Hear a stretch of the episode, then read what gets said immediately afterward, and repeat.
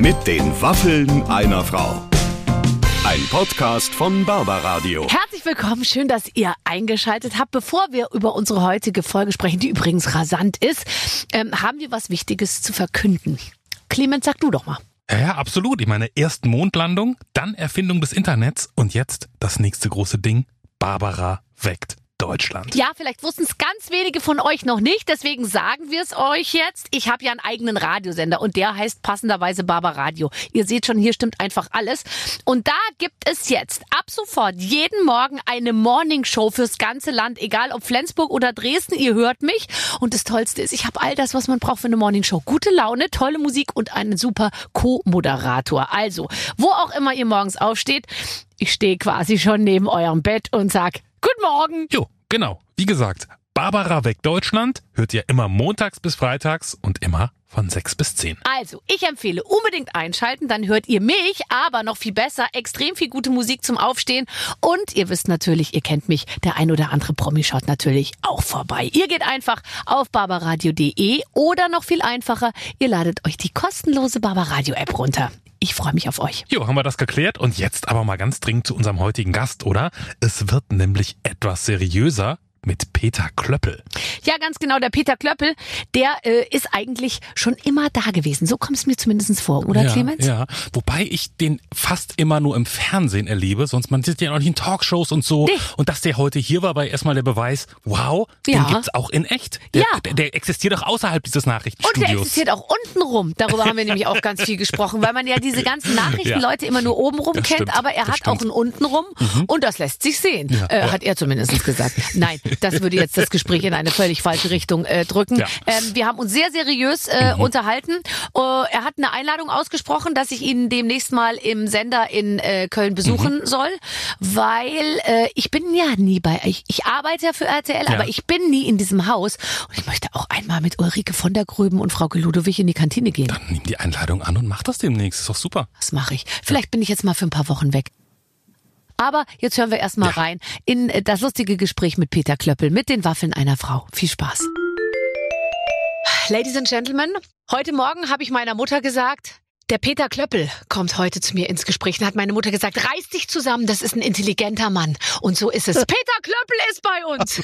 Schönen Gruß an die Mutter. Ja, ich glaube, meine Mutter hat manchmal immer noch Angst, vielleicht, dass mir bei der falschen Person irgendwie die falsche Bemerkung rausrutscht. Oh je, was könnte das denn jetzt sein? Ja, bei dir, ich glaube, du bist einfach so ein formell sachlich besetzter Typ. Ach so. Darf ich dich überhaupt duzen? Ja, ja. Wir duzen uns gegenseitig. Wir sind ja, Ja, eben. zwar nicht ein Alter, weil du bist ja äh, deutlich, deutlich jünger als ich, aber wir duzen. Ja, ja, ich bin eine ganz andere Generation. Wir können eigentlich fast so einen Generation-Talk, weißt du? Ja. So äh, äh, miteinander führen. Ich bin fast so eine Zwischengeneration zwischen dir und deiner Tochter ja, Ja, letztendlich. ich bin ja ein Boomer. Also, ja, genau. Und meine Tochter ist eher so Gen Z, aber so ganz knapp davor. Gen Z. Gen, Oder oder, Gen- Generation Z oder wie man das heute Also ja, okay. Gen Z. Und was bin ich dann? Ich bin 1974 geboren. Das ist was ist so. mal, wie heißt man da? Ich bin Generation Golf. Spät. Spät geboomt. Das, ich finde, das klingt, das klingt auch so, als würde es ist auf den Rest schön. meines Lebens passen. Generation Golf hießen wir doch irgendwie, aber das ist nicht international genug. Das versteht man nicht in, in, in Südkorea. Nee, ähm, und Generation, ja doch, das war ja, Florian Illis hat das geschrieben, nicht? Und das ging irgendwie so um diese 80er Jahre, wo man irgendwie total entspannt am Samstagabend erst in die Badewanne und dann aufs Sofa stieg und sich dann Wetten das anguckte. Und dann Ich war glaube, alles das gut, war, ne? das war wirklich so ein bisschen der, wie du wirklich völlig richtig sagst, dass der Kernsatz aus diesem Buch häufigst zitiert, Ne? im Bademantel Nutella-Brot essen dürfen, Thomas Gottschalk anschauen. Ähm, ja, das gibt's wirklich nicht mehr. Und das klingt jetzt ein bisschen blöd, aber manchmal denke ich mir, so schlecht war das gar nicht.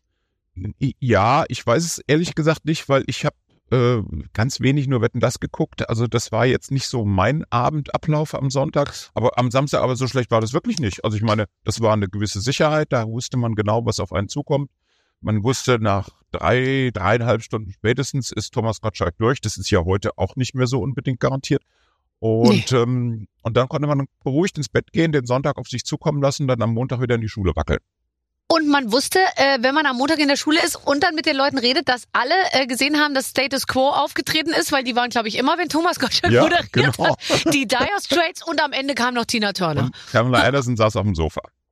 ganz genau. Aber die saß halt nur bei Thomas Gottschalk auf dem Sofa. Heute weißt du, wenn ich 40.000 Dollar bezahle, kommt Pamela Anderson auch auf mein Sofa. Weißt du, Oh. da das hat sich irgendwie verändert. Aber die muss ja dann immer schnell weg, weil das Flugzeug ja dann geht. Echt? ja, und wenn wir, sagen wir mal, wir Na, zahlen dann- 50.000 Dollar, dann bleibt sie nämlich den ganzen Abend. Wow. Ja. Okay. Ja. Hat sich ja doch irgendwie gelohnt mit der Generation Golf. Also für Pamela Anderson zumindest. Hast du, äh, hast du Pamela Anderson oder ähnlich bekannte Ita ähm, Amerikaner mal persönlich getroffen? Was ist der bekannteste Mensch, der dir je über den Weg gelaufen ist? Äh, Barack Obama. Oh, sticht, würde ich sagen. Fand ich jetzt auch schon ziemlich cool. Genau. War leider auch schnell vorbei. Also so nach 20, 25 Minuten. Äh, Wir haben ein Interview geführt. Das dauerte so eine knappe Viertelstunde. Ein bisschen Smalltalk vorne, ein bisschen Smalltalk hinten. Ich hätte Mhm. noch gerne ein bisschen mehr Zeit mit ihm gehabt. Aber er musste zum nächsten Interview. Und ähm, Du bist ja immer inhaltlich interessiert. Ich würde mich so, also wahnsinnig gerne mal, also über Politik und Obamacare und so, alles gut und schön, das könntest du dann machen. Und dann würde ich kommen und würde mich mit äh, Obama über die logistisch ähm, technischen Sachen unterhalten, weil mich Ja. interessiert an diesen Leuten immer, genauso wie auch an Angela Merkel, wie schaffen die das? Wie viel schlafen die? Wann stehen die auf? Wann lesen die das alles? Fühlen die sich jemals unsicher? Haben die Angst, Ja. Fehler zu machen? Diese ganzen Sachen, das interessiert mich nämlich immer so. Ja, man kann sich aber so ein bisschen vorstellen, weil die haben vom Prinzip ja die gleichen Probleme wie wir, nur die Logistik ist ein bisschen einfacher. Also Meinst du, der hat auch dicke Oberschenkel? das kann durchaus sein. Also das weiß ich jetzt nicht. Auch. Wir haben ja nicht alle dicke Oberschenkel. Aber Nur äh, ich meinst du, oder wie? ich ja vielleicht auch, wer weiß. Man sieht's ja Gott sei Dank beides nicht. Ähm, also auch die kämpfen mit Zeitproblemen, auch die kämpfen mit Schlaflosigkeit, auch die haben manchmal Stress zu Hause, auch bei denen sind die Kinder nicht immer so friedlich und brav, wie man sich das wünscht. Also ich glaube, die haben in Teilen haben die ein ganz, ganz ähnliches Leben. Aber wenn sie halt von Punkt A nach Punkt B wollen, geht's ein bisschen einfacher. Die müssen dann nicht auf ein Taxi warten, sondern da steht da die schwarze Limousine. Problem dabei ist dann allerdings nur, die können nicht spontan entscheiden. Ich will jetzt gerade mal von hier nach dort, sondern das muss ein Tag vorher angemeldet sein, weil dann muss die Sicherheit durch und mit Hunden und äh, was da alles zugehört. Also ich habe ein sehr lustiges Interview mal mit Bill Clinton gehört und da sagte er, ähm, als er nicht mehr Präsident war, waren zwei Dinge besonders hart für ihn. Zum einen, die Leute klatschen nicht mehr und stehen auf, wenn er den Raum betritt. Und zum zweiten, er musste wieder eben ganz normal in normalen Flugzeugen fliegen und Ja. konnte nicht in seine Air Force One. Ja. Und äh, da glaube ich, das ist ein harter Aufschlag in der Realität. Ja, und wenn auch keiner mehr über die Witze lacht, die man so reißt, oder nur noch über jeden zweiten oder über jeden dritten. Sonst ist es ja immer so, Mhm. wenn man irgendwie so richtig, also wichtig ist, jeder Halbsatz, den man versucht irgendwie witzig rüberzubringen, alle sofort schallendes Gelächter. Und in der Situation so, Hüstel, ja, hm, okay, Mhm. war jetzt guter Versuch, aber lassen uns über was anderes reden. Ja, das ist, das Du bringst mich da auf eine Idee, weil bei mir hier im Team lachen alle immer wahnsinnig laut, wenn ich, äh, Äh. wenn ich, wenn ich rede. sollte Jetzt ist die große Frage, geben. bin ich schon so weit oben, dass man Angst hat, nicht zu lachen? Ja, ich glaube, da, da bist du nah dran. Ich habe ja sehr viel mit Günther Jauch zu tun, der immer nicht klagt, kann man jetzt nicht sagen, aber der zumindestens doch irgendwie moniert manchmal und anmerkt, dass seine Familie sehr wenig Anteil an seinem äh, medialen Erfolg nimmt und man eher dadurch gestört ist, dass er permanent auf der Bildfläche auftaucht. Ist es, ist bei dir ähnlich?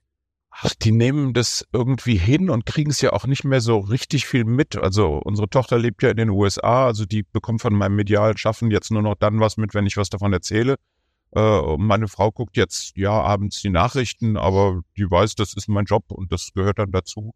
Ähm, alles andere ist auch nicht so richtig bedeutend und wichtig. Also wichtiger ist, dass ich tatsächlich persönlich zu Hause bin und äh, beim Abendessen am Tisch sitze und nicht irgendwo, ich weiß nicht, in einem Flugzeug oder einem ICE feststecke oder keine Ahnung, sondern dass ich auch tatsächlich da bin. Und das ist das, was auch wirklich zählt. Aber das wird knapp mit dem Abendessen. Da müsste, hättest du dir mal äh, ein anderer, also dann machst du entweder musst du um 11 Uhr ran oder halt um, ja, mach, Ja. mach doch irgendwie 16 Uhr oder so. Dann bist du sicher zu Hause. Ja, aber es ist äh, selbstgewähltes Schicksal. Augen auf Ja. bei der Berufswahl. Und ich wusste, meine Sendung ist halt immer dann so gegen 19.15 Uhr erst zu Ende und ich bin dann erst um 20 Uhr oder 20.15 Uhr zu Hause. Ja, das Abendessen ist dann manchmal spät, aber man kann ja trotzdem gemeinsam am Tisch sitzen. Und auch wenn ich der Einzige bin, der dann mampft, aber ich bin Die wenigstens anderen da. sind schon satt, die Ja, haben ja haben schon um schon 19 Uhr genau. gegessen. Ja, genau. Gibt es äh, richtig gute ähm, und auch schlechte Sendungen an dei also deiner deine Leistung jetzt sage ich jetzt mal auf deine Leistung bezogen? Kommst du manchmal nach Hause und sagst, heute habe ich mich war ich unkonzentriert, ich war fahrig, ich habe mich ständig ver ver ver versprochen. Gibt es sowas? Gibt's manchmal, aber Gott sei Dank nicht so oft. Da spielt ja dann die Routine auch eine gewisse Rolle, dass man äh, einigermaßen weiß, wie man auch mit unkonzentrierten Momenten umgeht und sich dann doch wieder fängt. Die Sendung ist ja auch nur 20 Minuten oder 25 Minuten lang. Stimmt. Das ist ja nicht so wie am Samstagabend die großen Shows, wo man dann so Gut, dass du es Ne? von alleine sagst, sonst hätte ich es jetzt ja, nochmal irgendwie also reinwerfen ich müssen. bewundert es ehrlich gesagt immer da drei Stunden, vier Stunden bei der Stange zu bleiben. Fünf, Fünf Stunden. fünf Okay, ja. teilweise. Und dann am Ende noch in irgendeiner Wand zu hängen, äh, wo man Ja. dann eventuell runterplumpst. Also das habe ich alles nicht. Ich habe meinen, meinen festen Platz. Ich weiß, mit wem ich da zu tun habe. Also es gibt selten Sendungen, aus denen ich rausgehe und sage, oh, das war jetzt ein echter Mist. Äh, also, aber es gibt auch selten Sendungen, wo ich raus sage, das war jetzt so der Hammer. Heute war ich. Heute war ich groß. Kommst Nein, du nach Hause? Nee. Carol, heute war ich richtig gut. Du hättest mich sehen sollen. Das sagst du warst wie immer. Ähm, also, nee, das ist auch das, was mich so ein bisschen beruhigt und ja dann auch so lange diesen Job machen lässt, dass ich das Gefühl habe, ja, ich habe da so einen Job, der am Ende des Tages mit einer Sendung auch tatsächlich beendet wird. Da muss ich konzentriert sein und das kriege ich irgendwie auch hin. Ja, das sollten wir vielleicht jetzt noch mal ganz kurz den Leuten sagen. Du weißt ja, diese jungen Dinger. Wenn es mal mit dem Influenzen nicht mehr funktioniert, werde ich der Nachrichtenmann Ach, oder die Nachrichtenfrau von RTL. Ja, genau. Irgendwas mit Nachrichten. Äh, Also das bedeutet, der Tag geht natürlich schon ein bisschen früher los als als Viertel vor sieben, äh, sondern ähm, wann wann genau? Ja, also dann schon auch um sieben im Endeffekt morgens, wenn ich wach werde, ist natürlich Ach, jetzt hör doch auf. Ja. Die nutzen dich doch aus da bei RTL. Naja, das ist ja auch ein bisschen Spaß und Freude. Also ich meine, wenn ich mich morgens um sieben Uhr, Viertel nach sieben an mein iPad setze und anfange Zeitungen zu lesen und so, das ist ja jetzt keine Arbeit. Das gehört ja Nein. irgendwie zum entspannt in den Tag gleiten dazu. Aber es ist Teil der Arbeit. Das heißt, also ja, um, um Viertel nach sieben ist vom Prinzip her schon der erste, die erste Ladung Journalismus bei mir im Koppe. Aber im Büro bin ich erst so ab Viertel nach zehn, halb elf, Mhm. sowas um den Dreh. Also der Tag Okay. hat dann so für mich ja trotzdem neun Stunden oder neuneinhalb Ja, Stunden. klar. Aber es, Also die erste Konferenz bedeutet ja, es ist die erste von mehreren Konferenzen, wo sich die, die Themen des Tages immer mehr verdichten. die allererste Konferenz beginnt für mich sogar schon um 9.25 Uhr, weil wir dann mit unserem Politikressort äh, oder die sprechen ganz besonders mit sich. Ich höre zu und wenn ich ein Thema habe, das mir am Herzen liegt, schalte ich mich dann rein. Also da fangen wir schon an, über die Themen zu reden. Um 10 Uhr ist dann die nächste. Das sind aber Schaltkonferenzen, die kann ich quasi auf Von der. Fahrt, nee, im Auto dann machen. Also da Mhm. wähle ich mich dann auf der Autobahn ein und äh, höre dann einfach zu. Ich muss ja nicht da in der Kamera gucken. Und bin dann so um Viertel nach zehn, wenn ich hier im Büro ankomme, schon mal durch zwei Konferenzen durch und Viertel vor elf dann tatsächlich die nächste. Und da wird dann sehr viel genauer festgelegt, was alles an Themen da ist. Also jetzt nicht nur Politik, sondern auch die ganzen anderen Themen. Hm. Und dann auch, dass du so minutengenau arbeitest, finde ich ganz toll. Bei mir ist immer so die volle Stunde. Also sagen wir mal, wenn einer sagt, komm um neun, dann äh, bin ich gegen halb zehn sicher, dann ziemlich sicher da, Na, ja. Und dann gegen zehn auch einsatzbereit, weil dann muss man noch mal kurz was essen und so. Aber wenn da um 9.25 Uhr bei dir irgendwas, also so minutengenaue Abrechnung, das finde ich fantastisch. Da, Das da ist, muss ich noch hinkommen. das ist aber auch so richtig erst durch diese ganzen Zoom und Teams und ich weiß nicht, was Calls zustande gekommen. Weil früher war das bei uns auch so. Also dann war die Konferenz um elf oder sowas. Naja, dann ist man halt um zwei Minuten nach elf da gewesen oder so und dann hat man Mhm. noch einen Kaffee getrunken, ein bisschen gequatscht und so. Jetzt, Punkt, 9.25 Uhr, machst Buff und jemand sagt, guten Morgen und hier sind unsere Themen. Und man unterwirft sich da ein wenig diesem Diktat der Online-Konferenzen. Aber ich finde es auf der anderen Seite auch nicht schlecht, weil dann kann man tatsächlich den Tag ganz gut durchtakten. Ja, fantastisch. Ähm, äh, äh, möchtest du wieder zurück zum Alten? Auch mal um zwei nach elf in die Cafeteria gehen, noch mal kurz und um fünf nach dann in die Konferenz Oh, ja. zurück? Oder hast du das schätzen gelernt? Also ich habe es auf der einen Seite schätzen und gleichzeitig hassen gelernt. Ähm, äh, schätzen, weil es ist tatsächlich ja ein gutes Strukturvorbild für den Tag. Und ich mag es auf der anderen Seite auch nicht so sehr, weil ich meine, jetzt reden wir zu zweit miteinander. Das ist ganz schön, da guckt man sich an. Aber auf diesen anderen Konferenzen sind dann halt 16 Kacheln, auf denen 16 kleine Bildchen mit Menschen sind, die man alle zwar kennt, aber mit denen man so ganz schnell nicht interagieren kann. Also nicht mal schnell irgendwie einen Witz Mhm. machen, sondern das ist, oh, jetzt macht der wieder seine blöden Witze und alle müssen zuhören. Also das Mhm. ist dann schade, da fehlt mir so ein bisschen so das Soziale an Wärme. Aber egal, Also, wir kommen ja zusammen. Ich habe festgestellt, es gibt so ein System, ich habe sehr wenige diese Konferenz, dieser Konferenzen gemacht, weil bei mir leider immer noch physische Anwesenheit irgendwie erforderlich ist in meiner Arbeit. Also das heißt, ich habe, ich habe noch nicht mal einen Computer, um ehrlich zu sein. Also ich habe irgendwo einen, aber ich finde ihn nicht mehr und ich weiß nicht genau, wo ich ihn hingelegt habe. Also das heißt, ich, ich kann wirklich gar nichts, ja. Und ähm, ich habe ich aber jetzt nicht. festgestellt, in diesen Systemen, wer redet, wird groß. Äh, die wird die Kachel groß. Stimmt. So. Und da kannst du dir ungefähr vorstellen, mal wie das läuft. Heute kommt wieder die große Kachel aus Berlin. Und zwar ganz Ich lang große, große Kachel.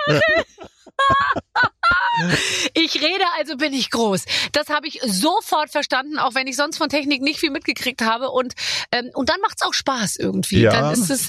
Ja, genau, weil dann kann sich auch keiner so richtig einklinken, weil wenn man dann erstmal den Lautsprecher auf seiner Seite hat und die Kachel gleichzeitig, ja, ist der Tag doch eigentlich schon, hat schon gut angefangen, genau. Ach, das ist herrlich.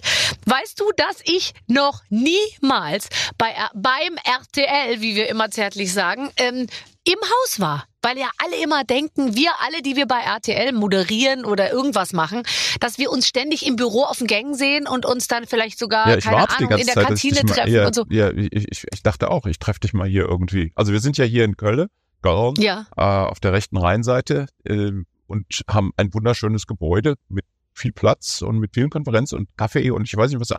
Also, äh, wo, wo bist du? Ich frage mich auch, wo bleibt auch die Einladung? Weißt du, ich bin ja eine tragende Stütze, also zumindest ein dicker Pfeiler, sagen wir mal so, der RTL-Unterhaltung. Und bisher ist noch keine Einladung äh, angekommen. Dann mache ich das jetzt. Also, äh, Peter, ich komme. ja, das würde mich nicht nur sehr freuen, sondern das würde mich auch ehren. Äh, und ähm, dann trinken wir äh, einen Kaffee tatsächlich auch persönlich miteinander. Ich wäre ja sonst gerne auch nach Berlin gekommen. Jetzt müssen wir das irgendwie telefonisch oder zoomig oder teamsig machen oder was auch immer.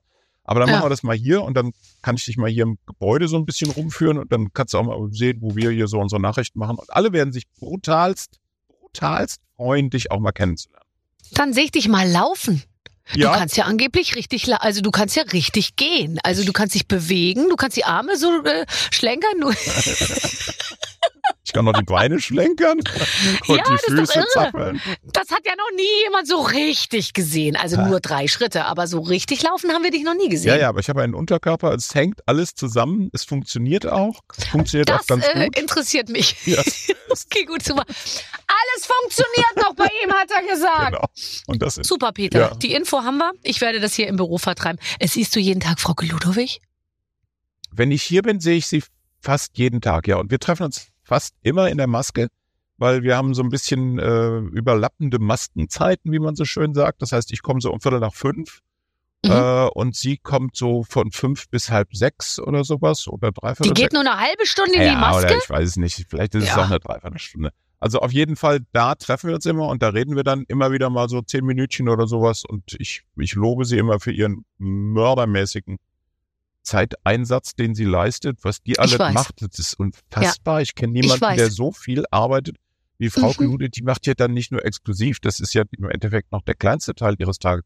Die macht ja dann noch die ganzen Aftershow-Partys bei Let's Dance und ich weiß nicht wo Ja. Und macht, also, das ist unfassbar. Ich du, die hat letztens, glaube ich, die, die Krönung da äh, moderiert, irgendwie sieben Stunden live.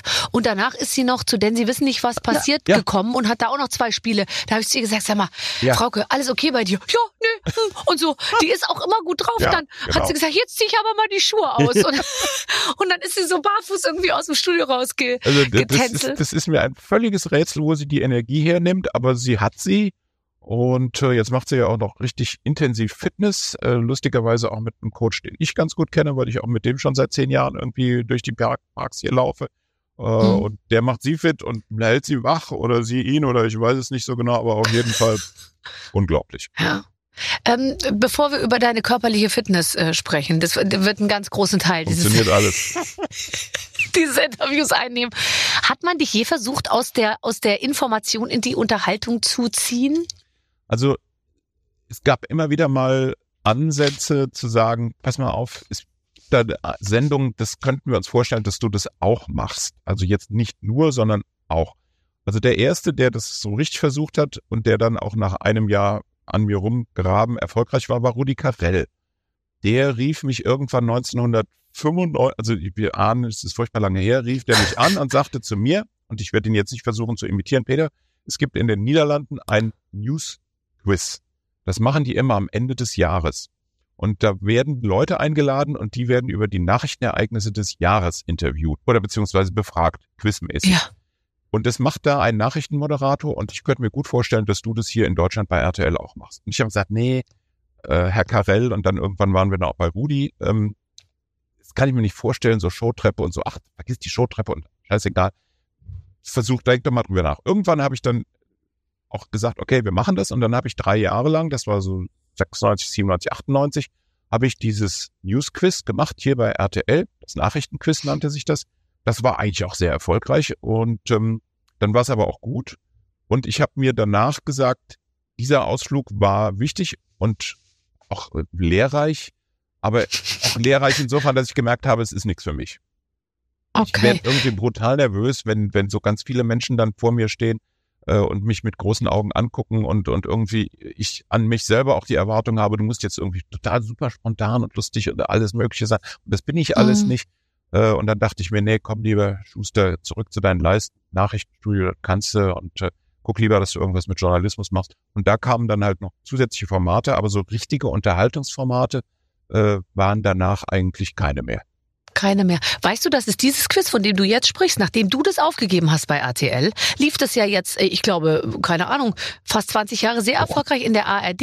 Äh, mit Herrn Jauch, mit mir und mit anderen äh, in diesem Ratepanel, Äh. moderiert von Frank Plasberg. So, Ja. und der hat ja jetzt aufgehört Mhm. und da suchen sie jetzt einen neuen. Vielleicht kannst du dich da jetzt nochmal Ah, ins Spiel bringen. Nee, Aber du bist raus, nee, ich, ich, merke das schon. Ja, ja. Du bist raus. Ich habe das, Du bist raus. Ich hab das versucht, gesehen, gemacht. War froh, dass ich es gemacht habe, weil dann kann ich wenigstens sagen, okay, ich, ich kann mir jetzt nicht vorwerfen, ich hätte eine mördermäßige Chance verpasst. Mein Gott. Es ist alles an mir Ja, vorbei, ist alles gut. Äh, könnte man dich nachts wecken? Also mich kannst du wirklich nachts wecken und sagen, äh, Barbara, äh, wach werden. Du da draußen stehen 5000 Leute vor der Tür. Kannst du einmal kurz rausgehen und eine Kleinigkeit sagen? Äh, du, die freuen sich so. Dann, ich bin ja wirklich, also mir kannst du ein Mikrofon in die Hand drücken und ich würde rausgehen und ich bin da völlig schmerzfrei. Bist du auch gut vor großen Menschenmassen live mit dem Mikrofon? Nee, weil ich das auch ganz selten mache. Und, Ja, und, und jedes Mal habe ich so das Gefühl, nee, das können andere so viel besser. Ich bewundere das ja total. Also wie du das machst oder auch wie Thomas, glaube ich, Günther Jauch das machen, wie die da, also nicht nur von der Länge her, sondern auch von der Qualität her einfach tolle Sendungen abliefern, bei denen ich immer denke, wa- was haben die gegessen vorher, dass die das so toll hinkriegen oder getrunken oder ich weiß nicht was, keine Getrunken Ahnung. Vielleicht sogar ehrlich. getrunken. Aber von uns dreien trinkt keiner Nee, was, nee. kann ich dir sagen. Ja, außer Cocktails habe ich jetzt neulich gesehen, aber die Ja, waren ja die alkoholfrei. alkoholfrei. Das. Nee, also das, das kann ich nicht, äh, wäre ich auch nicht und, und muss ich ja auch Gott sei Dank nicht. Äh, und ähm, nee, also ja, wenn man mich wecken würde und fragen würde nachts um drei Uhr, äh, wie sieht das Wahlsystem in den USA aus, das bekäme ich hin. Äh, oder weiß ich nicht, wie wird der Bundespräsident gewählt. Aber jetzt, wenn da 5000 Leute bei uns vor der Tür stünden, ich glaube nicht, dass ich da so richtig ja, ist ja auch noch nie vorgekommen. wäre. Bei dir auch Ja.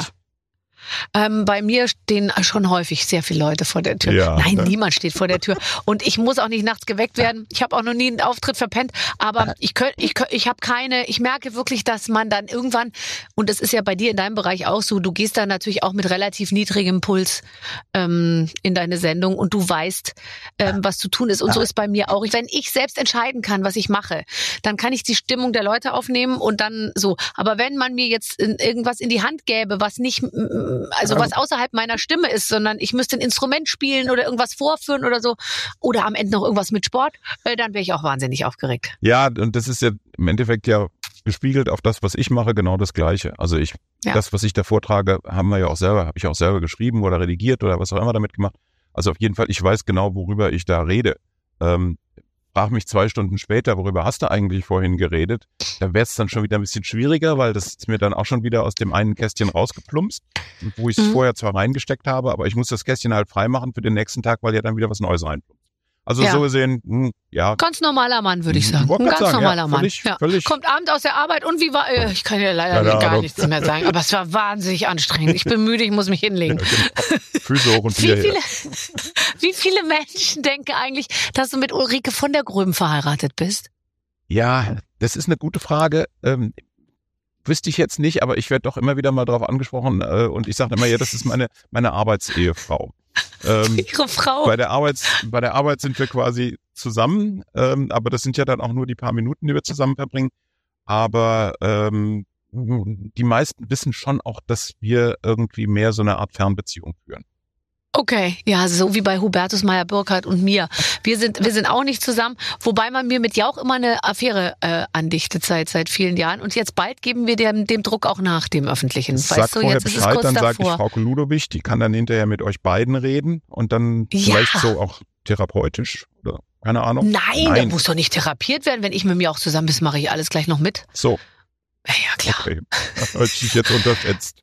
Nee, nee, das mache ich alles. Das mache ich alles. Äh, alles im Preis mit drin.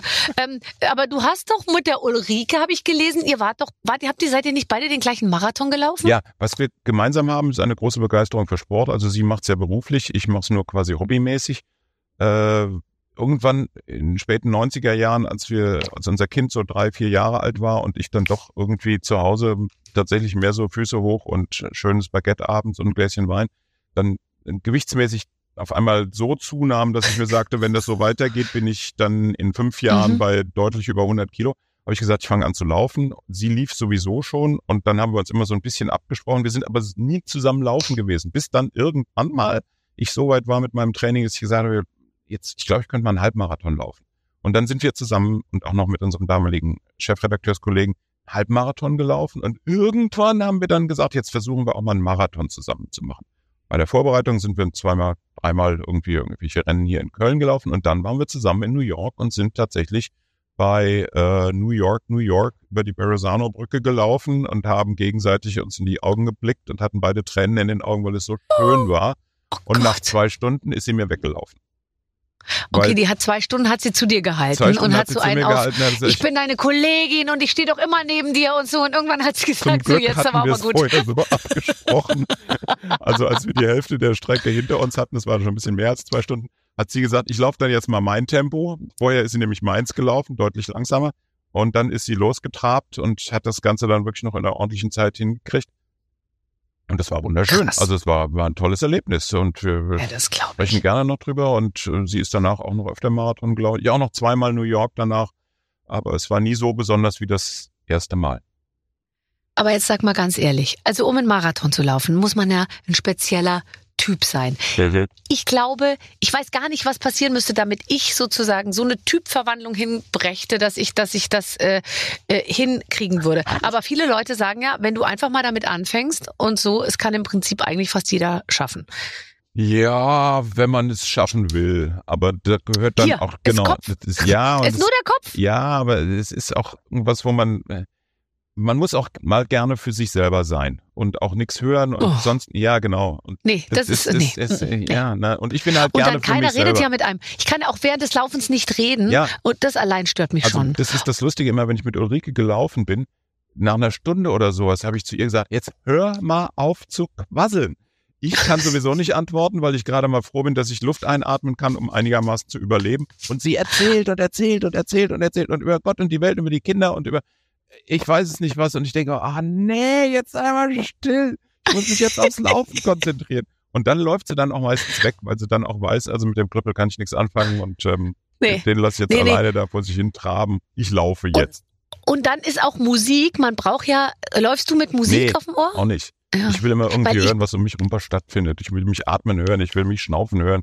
Ich will mich, also, also all das, was irgendwie so zum Naturerlebnis dazugehört, das will ich Mhm. alles mitkriegen. Äh, ich habe es noch nie versucht.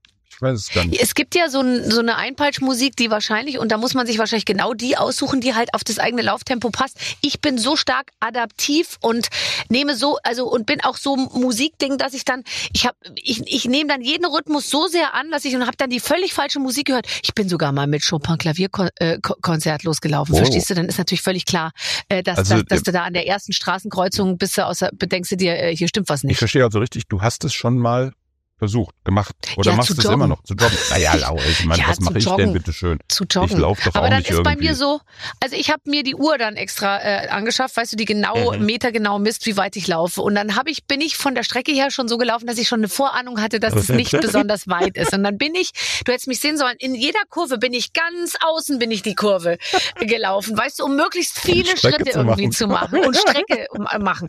Und bin ich immer die immer über außen und so.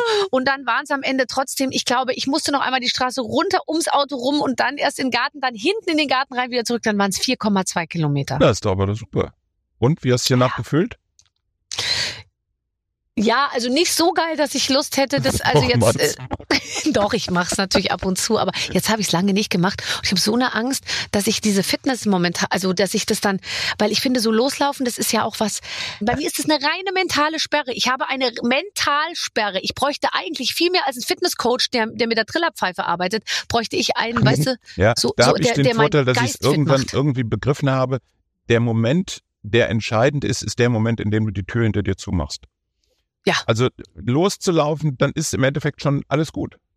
Ja, Aber bis dahin kommen, das ist das Entscheidende. Und wenn man diese Tür quasi hinter sich zugemacht hat, dann öffnet sich auf einmal eine völlig neue Welt. Und dann kann man laufen und dann kann man auch, wenn man möchte, halt fünf oder zehn oder 15 oder im schlimmsten Fall halt auch 42 Kilometer laufen. Aber ich muss auch gestehen, ich mache es jetzt auch nicht mehr. Also ich laufe zwar noch, aber nicht mehr Ja. so regelmäßig, schon gar nicht irgendwie lang. Also fünf Kilometer ist für mich jetzt so, so die Distanz, von der ich sage, da fühle ich mich ganz wohl. Was ich viel lieber mache, ist ich spiele Tennis.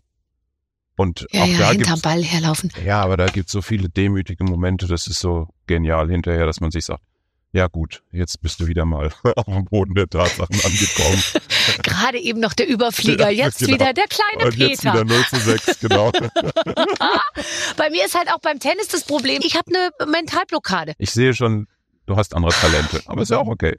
Aber welche? Ich bin auf der Suche. so, pass auf. Okay, du findest schon was. Ich spiele sehr gerne ähm, und das weiß die Redaktion. Deswegen haben die mir hier, guck mal, ein Spiel äh, Peters für Home uns beide Story. Ausgedruckt. ich nur gesehen.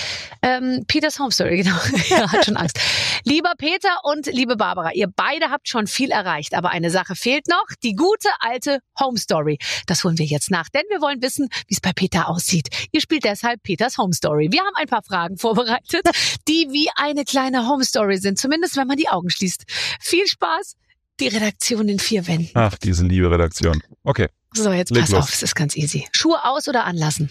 wenn ich nach Hause komme, Wenn, wenn man zu dir kommt, also wenn wir jetzt zu dir kämen, anlassen, Gäste, ja. anlassen. Es gibt Leute, wo man die Schuhe ausziehen muss.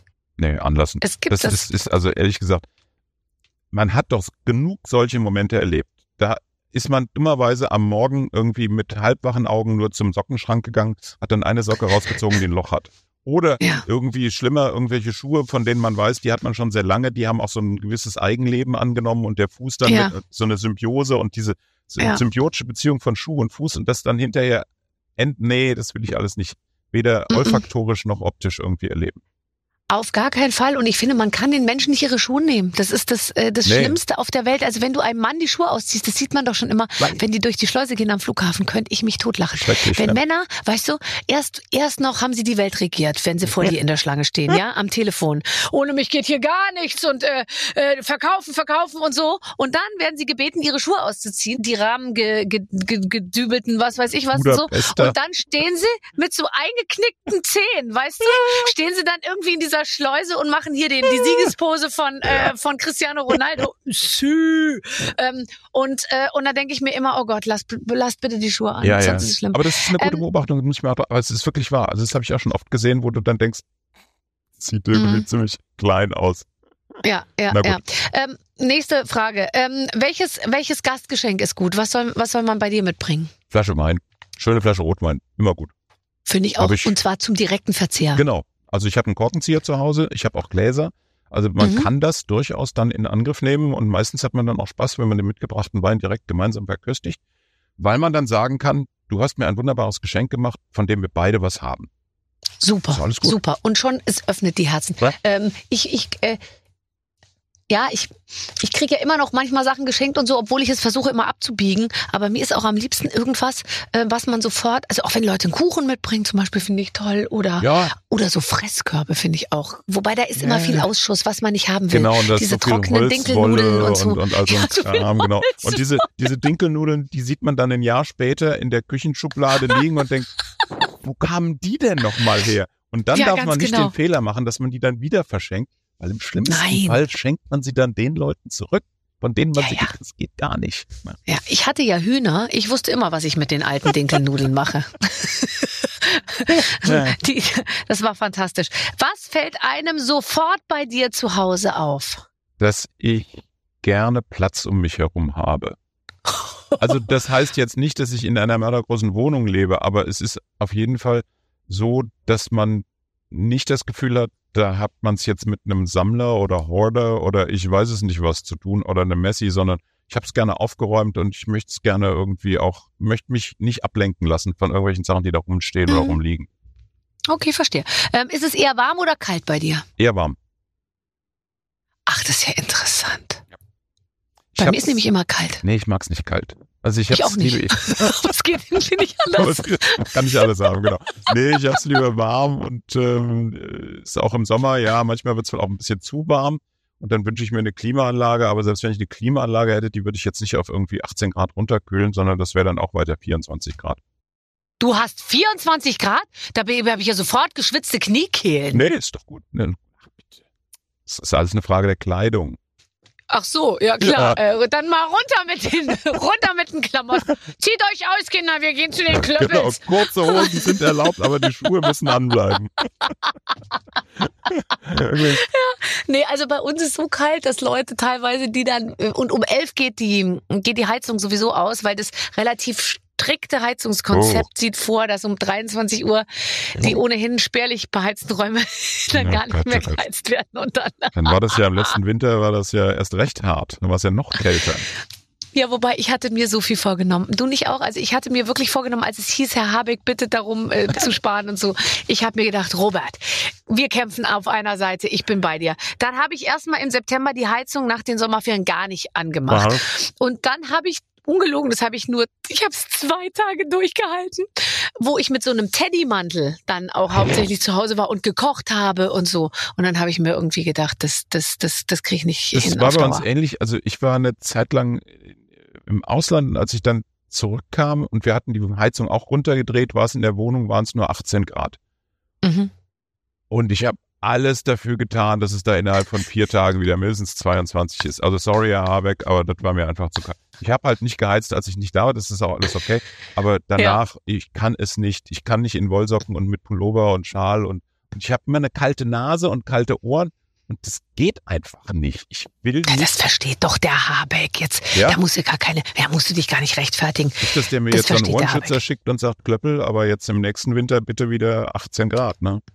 Wie ist denn jetzt im nächsten Winter? Ich habe noch gar nichts gehört. Wir wissen- Dürfen wir jetzt ja. wieder mehrfach die Woche duschen? Weil ich habe jetzt das alles, ich mache, ich wasche ja nur die drei Die Stellen. Gasspeicher sind ja voll, hört man. So, nicht? Aber das okay. geht ja auch wieder schnell mal zur Neige, wenn es ganz lange ganz kalt ist. Also wer weiß. Hast du, hast du nicht auch manchmal solche, ähm, ähm, mal kurz Nebenfrage, auch solche Anwandlungen, dass du dich unabhängig machen möchtest von all diesen Dingen? Weil ich, ich habe das. Ich möchte gerne mein eigenes Gemüse pflanzen, mein eigenes Wasser aus dem Boden holen oder irgendwo herholen und meine Ja. eigene Energie machen und all diese Sachen. Also ich, ich bin sehr interessiert daran, mich wirklich autark zu stellen. Ja, da habe ich, äh, auf der einen Seite bin ich dafür, auf der anderen Seite ist mir das auch zu viel Arbeit.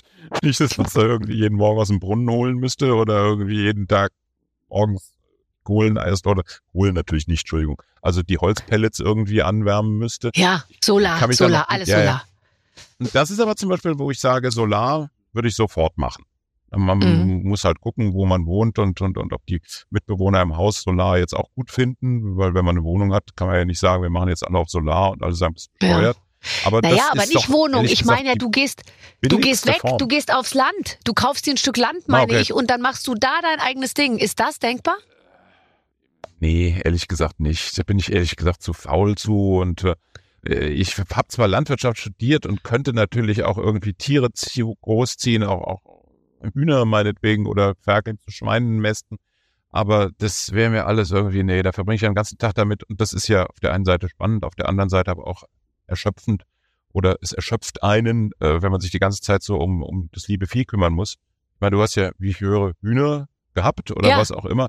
Die wollen ja versorgt werden. Da kann man nicht mal für ein langes Wochenende irgendwie nach Pisa oder irgend sowas, sondern die wollen gefüttert, die wollen getränkt, die wollen die Eier entfernt. All- Alles, das geht ja alles nicht, wenn das man machen weg bei uns ist. die Ne? Angestellten. Ach Ich so. fahre weiterhin nach Pisa. Ja, Du musst mal ein bisschen hat, groß ist das denken. ja okay. Du musst ja, schon mal ein bisschen, verstehst du? Du musst dich ein bisschen öffnen sind, gegen. Nein. Halt die Ja, ja, du hast recht, du hast recht. Ja, ja, klar. So Wir gehen doch ins Entertainment. Kohle ohne Ende und jedes Wochenende in Pisa. Ja, da fremdel ich dann doch ein bisschen mit. Ah, ja, okay. Ähm, wo kann ich übernachten? Schlafcouch oder äh, Gästezimmer? Wir sind immer noch in unserem Redaktionsspiel. Es geht um eine Home Story bei Peter Klöppel zu Hause. Äh, Gästezimmer. ah, es gibt aber- ein Gästezimmer, ja, ja. das ist schon mal gut. Gibt ja viele Leute, die nicht auf Gäste eingerichtet sind, weil sie, ähm, weil sie einfach auch vermeiden wollen, dass Gäste über Nacht bleiben. Ja, hätte ich jetzt kein Problem mit, aber wir haben ein Zimmer, das ist sonst eher das Zimmer unserer Tochter, wenn die kommt. Aber wenn wir Gäste haben, dürfen die natürlich da übernachten, gar keine Frage. Also wir haben auch gar kein Schlafsofa, weil dann müsste man die im Wohnzimmer auf das normale Sofa, das kann man ja keinem zumuten. Ja, das kannst Wir du haben auch nicht mehr. keine Sind ja, Luftmatratze irgendwie, die man dann sind ja hauptsächlich könnte. alte Leute. Ja. gut, gut, gut erkannt. Dankeschön. Bitte gerne. ähm, du, du hast äh, selber gerade gesagt, du hast Diplom-Agraringenieur studiert. Mit welchem Ziel hast du das gemacht? Ich hatte gerade zum Ende des Studiums vor, Agrarjournalist zu werden. Äh, Oh. Zwischendurch war ich auch mal so in Richtung Entwicklungshilfe oder Lehrer an der Landwirtschaftsschule oder in der Tierforschung, also genetische Forschung etc. pp. Aber Mhm. so zum Ende tatsächlich mit dem Ziel, Agrarjournalist zu werden. Ist nichts draus geworden. Hm. Nee, aber das ist, äh, das ist ein, ich glaube, heute ist das der Job schlechthin. Ich würde Ja. irgendwie, ehrlich gesagt, fast jedem, äh, ra nicht raten, ich habe keine Ahnung, aber ich glaube, das ist ein super toller Studiengang. es hat Mörder Spaß gemacht, ähm, weil man so viele Sachen gelernt hat, die man im täglichen Leben auch noch anwenden kann. Also ob das jetzt Naturwissenschaften sind oder ob das Betriebswirtschaft ist oder ob das Menschenkenntnis ist oder ob das das Leben auf dem Land ist oder ob das Umgang mit Viechern ist. Also das ist ein, ein solch kompaktes Mhm. Life for all things Studium, dass ich mir gar nicht vorstellen könnte, was anderes gemacht zu haben. Wobei ich jetzt so im Nachhinein denke, wenn ich nochmal vor die Wahl gestellt würde und mit dem, was man so im Leben erlebt hat, würde ich jetzt vielleicht doch eher Jura studieren. Weil ich Ja. so das Gefühl habe, braucht man mindestens genauso viel wie Landwirtschaft. Ja, aber das ist so stinklangweilig, Ja, glaube ich. Das genau, hältst du nicht durch. Ähm, du hast, du hast nicht dich in die äh, Unterhaltung gewagt, aber du hast, ähm, es klingt nach einer Reihe, weil es heißt Peter Kloppel durchleuchtet Chaos bei der Bahn. Ja. Äh, da, ähm, wie ist das eine ganze Reihe, in der du schon mehrere Dokumentationen gemacht hast? Nee. Äh, das ist jetzt mal eine Sendung gewesen, in der wir uns vorgenommen haben, uns auf ein Thema, was die Menschen in Deutschland beschäftigt, und zwar richtig beschäftigt, umtreibt, ärgert, Mhm. erfreut, keine Ahnung, äh, das mal zu durchleuchten. Äh, und zwar nicht so immer nur mit dem Finger drauf und sagen, äh, das läuft aber blöd und jetzt hier und das ist auch alles blöd, sondern tatsächlich die Frage zu stellen, warum läuft es eigentlich so schlecht bei der Bahn? Äh, wo kommen die ganzen Verspätungen her und äh, warum kriegt man das nicht ausgeglichen und was ist da in den nächsten Jahren zu erwarten? Das war jetzt der erste Versuch, mal ein solches Thema äh, genauer unter die Lupe zu nehmen.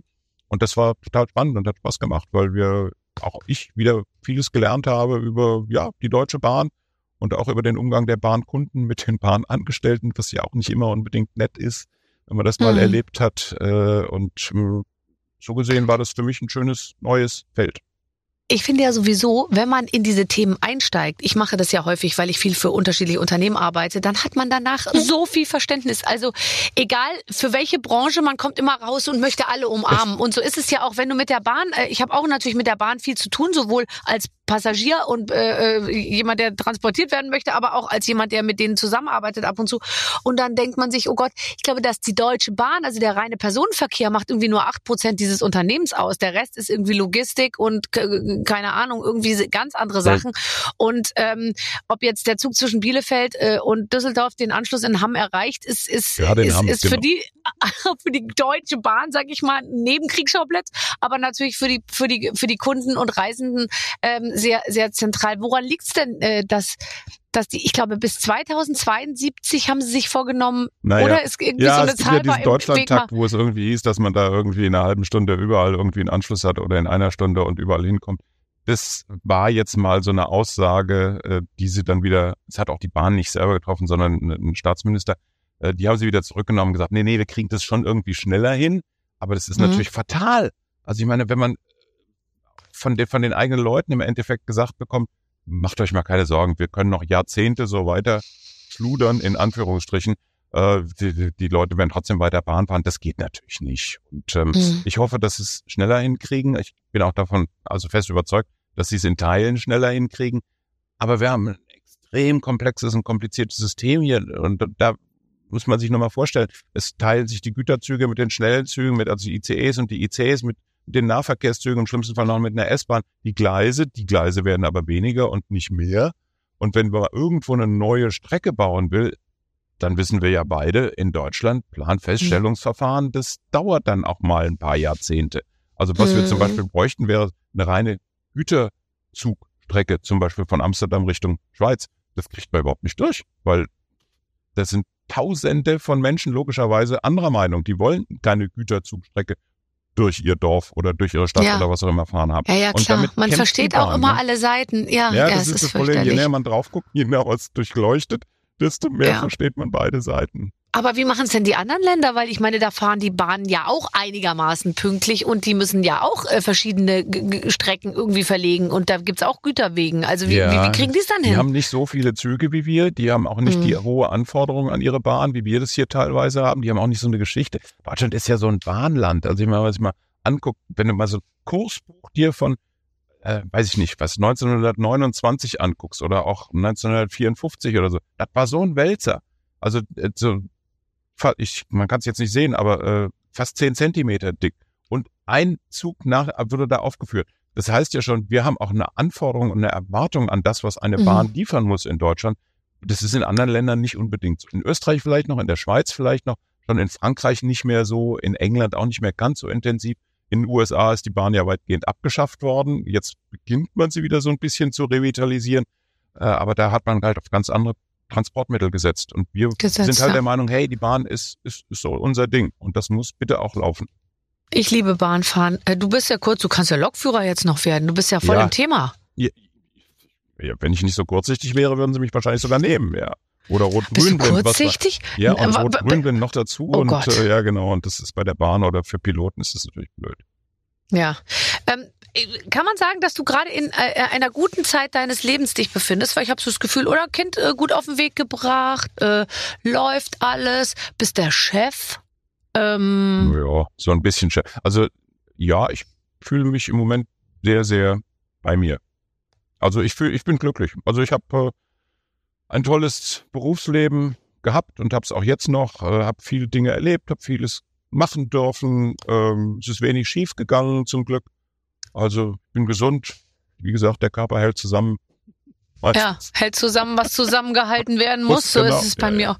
Ja, aber ist es denn vielleicht äh, auch auch äh, auch so, dass du jetzt im Nachhinein oder nicht im Nachhinein, aber jetzt so sagen würdest, rückblickend, immer sehr hart gearbeitet, sehr viel Disziplin. Das war auch, ich bin ja auch die Ochsentour gegangen. Höchste Oder bist Disziplin. du eher auf der Seite, äh, wow, geil, auch sau viel Glück gehabt? Beides. Also Ja. ähm, äh, ja, viel gearbeitet, auch Disziplin gehabt, aber dann auch immer wieder, Gott sei Dank, im richtigen Moment richtig abgebogen oder dabei geblieben und Gott sei Dank auch immer Chefs, Chefinnen gehabt, die gesehen haben, da ist jemand, der will was bewegen, der kann vielleicht auch was bewegen, dem geben wir jetzt mal noch ein bisschen mehr. Und dass man Mhm. mir so viel auch zugetraut hat, war ja im Endeffekt dann auch, ja, auf der einen Seite Glück, auf der anderen Seite aber auch der Tatsache geschuldet, dass ich mich dann auch richtig reingekniet habe. Äh, also man muss schon irgendwie beides zusammenbringen. Nicht jeder, der Mhm. brutal hart arbeitet, sein ganzes Leben lang hat dann auch tatsächlich das Glück, dass man dazu sich dann Nee. in den entscheidenden Momenten auch noch weiterentwickeln zu dürfen. Ähm, war, war, warst du immer schon jemand, oder hatte, hattest du eine Vision? Weil ich finde das ja oft so toll, wenn Leute sagen, ja, ich wusste immer, ich will da mal irgendwann hin und so. Äh, ist bei mir überhaupt nicht, da ich hatte überhaupt keine Vision. Ich habe aber einfach nur gedacht, ich glaube, die Tür ist auf, da gehe ich mal durch. Ähm, ich wäre nie auf die Idee gekommen, gegen Widerstände irgendwo äh, hinzugelangen. Wie war das bei dir? Das, also Vision ist vielleicht zu viel gesagt, aber als ich 1991, 92 gefragt wurde, ob ich mir vorstellen könnte, die Nachrichten zu moderieren bei RTL, habe ich lange überlegt und äh, ich bin eigentlich noch zu jung und ich weiß nicht was. Und dann habe ich entschieden, doch, ich würde das gerne machen, aber, und da hatte ich die Vision, ich will es A nicht nur richtig gut machen, sondern ich will es auch so lang wie möglich machen. Weil ich wusste, das war durch meine Amerika-Erfahrung äh, geprägt, dass die Anchorman, wie man sie da halt nannte und auch immer noch nennt, immer dann ganz besonders erfolgreich waren, wenn sie sich länger als zwei oder drei Jahre irgendwo gehalten haben. Also so diese Mhm. großen alten Moderatoren, ich meine, wir kennen halt noch Hans-Joachim Friedrichs, äh, der ja auch lange moderiert hat, von dem man auch wusste, der hat ein langes Journalistenleben und jetzt moderiert er auch noch. Äh, der hat quasi die Konstanz und Stabilität mitgebracht, um in diesem Job richtig erfolgreich zu sein. Und ich dachte mir, wenn ich erfolgreich sein will, dann muss ich das auch mitbringen. Konstanz, Stabilität, hartes Arbeiten. Was dann danach kam, das war dann auch teilweise Glück. Manche Sachen haben gut geklappt, manche nicht so. Ich glaube, jeder beginnt ja beim Fernsehen und sagt zu dem Chef, ich möchte es aber echt möglichst lange machen. Dann sagen die ja auch, ja, ja, Ja, ja. klar. Du bist, du bist unsere Frau für die Zukunft, genau. Ey, ja, du bist unsere absolute Jahrzehnte. Traumbesetzung. Erst letztens wieder gehört. Und für diesen Job können wir uns nur dich vorstellen. Wir haben das nur für dich konzipiert. Und dann ist aber häufig so, ich bin ja bei einer Agentur, wo noch ganz viele andere sind. Ist. Und wenn dann bei Ruth Moschner und Michelle Hunziker die gleiche Anfrage irgendwie reinflattert, auf der auch das Gleiche steht, dann wird's wenig, un, äh, ein wenig unseriös, Ja, kann ich nur ja, ja, sagen. nee. Passiert aber immer mal wieder. Ähm, wie warst du als Kind? Mussten sich deine, deine Eltern Sorgen machen? glaubt nicht so richtig. Also in der Schule war ich so mittelmäßig. Zum Ende hin habe ich mich dann, als ich merkte, es kommt darauf an, dass man eine halbwegs gescheite Abi-Note hat, habe ich ein bisschen mehr angestrengt und irgendwie lagen mir dann auch die Fächer mehr. Nö, ich glaube, ich war keiner, bei dem meine Eltern jetzt graue Haare gekriegt haben. Die waren auch eigentlich ganz froh, dass ich so einer war, der gerne mal raus in die Natur geht. Also es- wenn ich an meine Kindheit denke, so zwischen fünf und zehn Jahren oder irgend so, ich war jeden Tag vor der Tür. Und da hat natürlich keiner, weder Vater noch Mutter gewusst, wo ich eigentlich bin. Ich bin mit meinen Freunden in den Wald gegangen, wir haben Hütten gebaut und auf Bäume geklettert, haben Frösche ausgegraben und ich weiß nicht was alles. Äh, und keiner hat sich Gedanken gemacht. Hauptsache, ich war um 6 Uhr dann wieder zum Abendessen zu Hause. Und dann Mhm. war alles gut. Und meistens kam ich halt auch gesund und munter zurück, höchstens mal mit aufgeschlagenen Knien. Aber das gehört dazu. Also das waren hoffentlich Ist das die der Grund, Sorgen. warum du gesagt hast, ein Film über dich würde, sollte heißen, der Mann, der aus dem Grünen kam? Habe ich das mal gesagt? Ja, du hast es mal gesagt, da wurdest du irgendwie gefragt ähm, in einem Interview, Ja. ähm, wie, wie soll der, der Filmtitel heißen? Und da hast du gesagt, Horst Schlemmer soll dich, soll dich spielen. Okay, gut, das würde ich jetzt nochmal zur Diskussion stellen. Und dann ähm, der Mann, der aus dem Grünen kam. Ja, so, also das würde ich auch heute noch so unterschreiben. Mhm. Aber du wirkst jetzt auf mich gar nicht so, als wärst du so grün, also, also so, Ja. so naturbezogen. Hat sich das dann ein bisschen gegeben über die Zeit? Es ist, es ist weniger geworden. Klar, wenn ich jetzt am Land wohnen würde, würde ich vielleicht auch wieder ein bisschen mehr mit Landwirtschaft zu tun haben. Aber mein Herz schlägt immer noch total für, für das Leben auf dem Land und für die Menschen, die da arbeiten und hart arbeiten. Und ich finde all diese Themen, mit denen die sich jetzt beschäftigen, immer noch hochspannend. Also Mhm. Landwirtschaft zu betreiben. Und da müssen wir jetzt nicht abgleiten irgendwie in die Frage, was für ein Grubber oder was für ein äh, Flug jetzt im Moment eingesetzt wird oder wie die Bodenbearbeitung heute aussieht im Vergleich zu 1970. Aber es ist schon etwas, wo ich sage, wir leben davon und wir sollten uns alle irgendwie immer darüber Gedanken machen, wovon leben wir eigentlich konkret. Und das ist das, was die Leute da draußen machen, jeden Tag. Ja. Und zwar mit, so unter mörderischem Einsatz von Zeit und, und, und auch teilweise Gesundheit. Ich habe ein brutales äh, Buch gelesen, gerade von Juli C., ähm, Zwischenwelten. Ja. Äh, ka- kann ich dir sehr empfehlen. Ist ein Briefwechsel zwischen so einem Journalisten aus Hamburg, Mhm. der hier so schön in der, weißt du, Großstadtwelt lebt, und die Frau ist eben Bäuerin in Brandenburg. Und die werfen sich so ihre Argumente gegenseitig irgendwie um die Ohren. Und ich muss sagen, ich war sehr auf der Seite der Brandenburger äh, Bäuerin, die eben Milchbäuerin war Mhm. und die einfach mal so beschreibt, wie dieser Irrsinn des heutigen landwirtschaftlichen Lebens irgendwie funktioniert, nämlich gar nicht, dass da alles von Brüssel vorgegeben wird und du musst das und du musst das und du darfst nicht das. Und es wird ja immer schlimmer. Und, ähm, und da, da habe ich mir gedacht, boah, da muss man jetzt echt was äh, tun. Aber ich kann mich nicht um alles kümmern. Das Ich musst jetzt du sagen, machen. ja, okay, gut. Ich kümmere mich dann ein bisschen mehr wieder um die Landwirtschaft und du um, weiß nicht, worum kümmerst du dich dann? Äh, ich würde jetzt erstmal schlafen. Das ist auch wichtig. Ich bin so Acht müde Stunden immer, Peter. mindestens. Ich bin so Du müde. machst so Bist du viel. nicht auch manchmal? Ich, ich mache sehr viel. Ich mache ein bisschen zu viel vielleicht. Und jetzt gerade eben bin ich mal kurz durchgegangen, meine nächsten Tage, und habe mir überlegt, dass es praktisch, dass ich noch nicht mal Zeit habe, meinen Koffer zu packen Oh. für, für die nächsten Jobs. Also, dass ich das dann eigentlich nicht genau weiß, wann ich das machen soll zeitlich. Ken, Nee. Kennst du das? Ja, nicht ganz so schlimm. Ich habe es irgendwie Gott sei Dank immer hingekriegt, dass ich äh, Arbeit dann auch mal einfach an mir hab vorbeitreiben lassen und gesagt Ja. habe, nee, das ist mir jetzt zu stressig, weil ich auch weiß, wenn das zu stressig wird, dann funktioniere ich nicht und dann, also funktioniere ich nicht in dem Sinne, dass ich dann gute Arbeit abliefere und und es macht mich auch irgendwie so ein bisschen traurig. Also wenn ich so das Gefühl habe, ich konnte jetzt nicht mehr so ich selber sein, sondern bin nur noch irgendwie meinem Terminkalender hinterher galoppiert. Nee, das ist, das ist nicht mein Ding. Aber du, ich habe da so eine Art von Sachen in meinen Terminkalendern stehen, die, kann ich nicht an mir vorbeiziehen lassen. Ich glaube, die erwarten schon, dass ich da vorbeischaue und das dann auch moderiere. Also naja, das ist ja die Frage, wann man den Vertrag dafür unterschrieben hat. Das kann man ja, ja, selber leider steuern, irgendwie schon oder? sehr lang her, Ja. weißt du? Und dann immer guckst du auf den Kalender und sagst so, ach, Dienstag, Mittwoch ist doch super, ist unter der Woche, aber dass ich auch Montag und ab Donnerstag dann wieder unterwegs bin, das hat irgendwie keiner so richtig nachgeguckt. Das kenne ich aber auch, wenn man dann für irgendwas angefragt wird. Und das, das machen wir irgendwann mal später im Jahr und dann gucke ich in meinen Kalender und sage, Oktober, Super. ja, das ist eigentlich ein super Tag, genau. Und dann, wenn der Oktober kommt, denke ich, was hast du denn da wieder gemacht? Ja. Warum hast du das denn zugesagt? Aber natürlich macht man es dann. Aber ja, wenn ich das öfter erlebe und ich habe es ganz oft erlebt, habe ich dann auch irgendwann gesagt, nee, das mache ich jetzt einfach nicht mehr und das lasse ich jetzt, wie gesagt, an mir vorbeitreiben. So. Und genauso werde ich es auch machen. Ich nehme mir da jetzt an dir ein Beispiel. Ich habe sehr viel von dir gelernt. Ich fange jetzt morgen an zu joggen und lasse die Dinge an mir vorbeitreiben. Ich muss kurz telefonieren. Ich rufe meine Agentur an. Aber das am Ende unseres Gesprächs, die erste Aussage ist, ich bin so müde. Ich bin so müde. Bin so müde. Nein, überhaupt Schade nicht. Du hast mich sehr gut wachgehalten, kann ich Na, dir Gott sagen. Und das ist wirklich das maximale Kompliment, was man momentan von mir hören kann. Äh, es hat mir sehr viel Spaß gemacht mit dir. Ja, gleichfalls. War Bis schön. bald. Ja, bis bald. Würde ich sagen. Alles Gute. Peter Klöppel. Ja. Tschüss. Tschüss.